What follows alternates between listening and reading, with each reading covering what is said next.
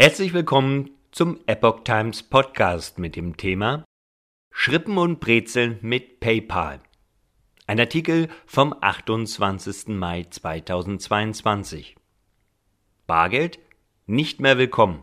Zumindest nicht bei einigen Berliner Bäckereien, in den Wertstoffhöfen Hannovers oder in den Bürgerbüros und Meldestellen Sachsen. Bargeldloses Zahlen ist seit vielen Jahren möglich und für die meisten Menschen auch längst zur Selbstverständlichkeit geworden. Während in Deutschland oft größere Beträge mit Bank- oder Kreditkarte beglichen werden, staunten die Amerikaner schon vor 30 Jahren über europäische Touristen, die ihren Cheeseburger für 85 Cent noch Cash bezahlten. Mittlerweile geht aber auch hierzulande kaum noch etwas ohne Karte. Dabei erwies sich die Corona-Pandemie als Antreiber für bargeldlose Zahlungsmethoden, zu denen auch der Onlinehandel zählt.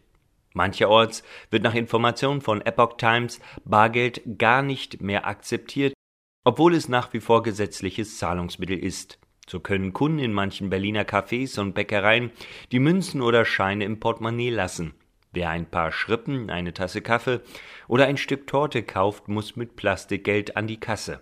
Dasselbe gilt auch für Theater in der Bundeshauptstadt. Möchte man dort zum Beispiel eine Limonade oder ein Mineralwasser in der Aufführungspause erstehen. Bargeld verschwindet. Das klassische Zahlungsmittel Bargeld verschwindet schleichend aus vielen Bereichen des Lebens, etwa auf den meisten Wertstoffhöfen in Hannover. In der niedersächsischen Landeshauptstadt ist seit dem 1. April 2022 an Entsorgungsplätzen in sieben Stadtteilen das Bargeld verbannt. Am 1. Juli kommen sieben weitere hinzu.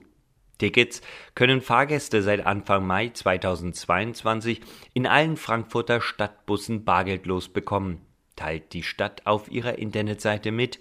Gut ein Jahr hatte es gedauert, die mehr als 400 Busse mit NFC-Lesegeräten, also Near Field Communication, Nahfeldkommunikation, auszustatten. Bargeld wird in den öffentlichen Transportmitteln aber auch noch akzeptiert. Frei in der Wahl der Zahlungsmittel ist man in der Landeshauptstadt des Freistaates Sachsen zumindest teilweise nicht mehr.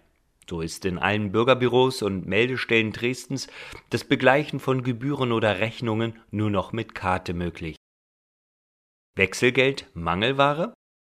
Wer in Hamburg speisen gehen möchte, sollte stets seine Kreditkarte dabei haben denn in einigen Restaurants wird Bargeld überhaupt nicht mehr akzeptiert.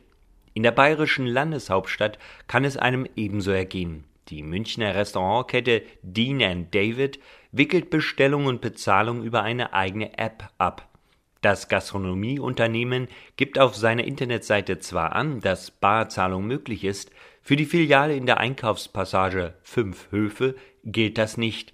Dort sieht man es am liebsten, wenn die Rechnung mit Karte oder per App beglichen wird. Weil Wechselgeld Mangelware sei, hieß es auf Nachfrage.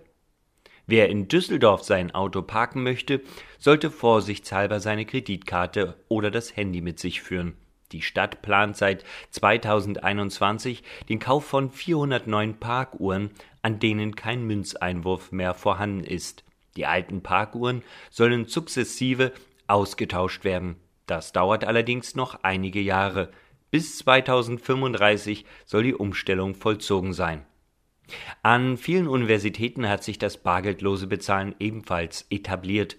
Wer zum Beispiel an der Humboldt-Universität in Berlin studiert, muss vom Mittagessen bis hin zur Kopie noch mit der Mensa-Card bezahlen. Um die Karte aufzuladen, verfügt die Uni über sogenannte Aufwärter, die mit Bargeld gefüttert werden. Die Frankfurter Goethe-Universität wirbt für ihre elektronische Geldbörse, die Goethe-Card, zur Begleichung kleiner Geldbeträge an vielen Stellen der Universität und im Studentenwerk. Brezeln per App Fußballfans zahlen in den meisten Stadien Deutschlands auf verschiedene Weisen bargeldlos. Brezeln, Bratwurst oder Getränke gibt es per App, Karte oder digitale Werteinheiten. Die Abschaffung des Bargeldes lehnt übrigens die bayerische Landesregierung ab. So erklärte Finanzminister Albert Füracker aus Anlass des 20. Jahrestags zur Einführung des Euros am 1. Januar 2022, dass Bargeld geprägte Freiheit ist. Den Vorstoß der EU-weiten Begrenzung von der Bezahlung mit Bargeld nennt der CSU-Politiker völlig unverhältnismäßig. Weil Scheine und Münzen in Deutschland das einzige gesetzliche Zahlungsmittel sind, leitet sich daraus übrigens grundsätzlich eine Annahmepflicht ab. Allerdings können Geschäfte die Annahme verweigern, die Kunden müssen dann aber über die Zahlungsbedingungen informiert sein und dürfen sie wiederum ablehnen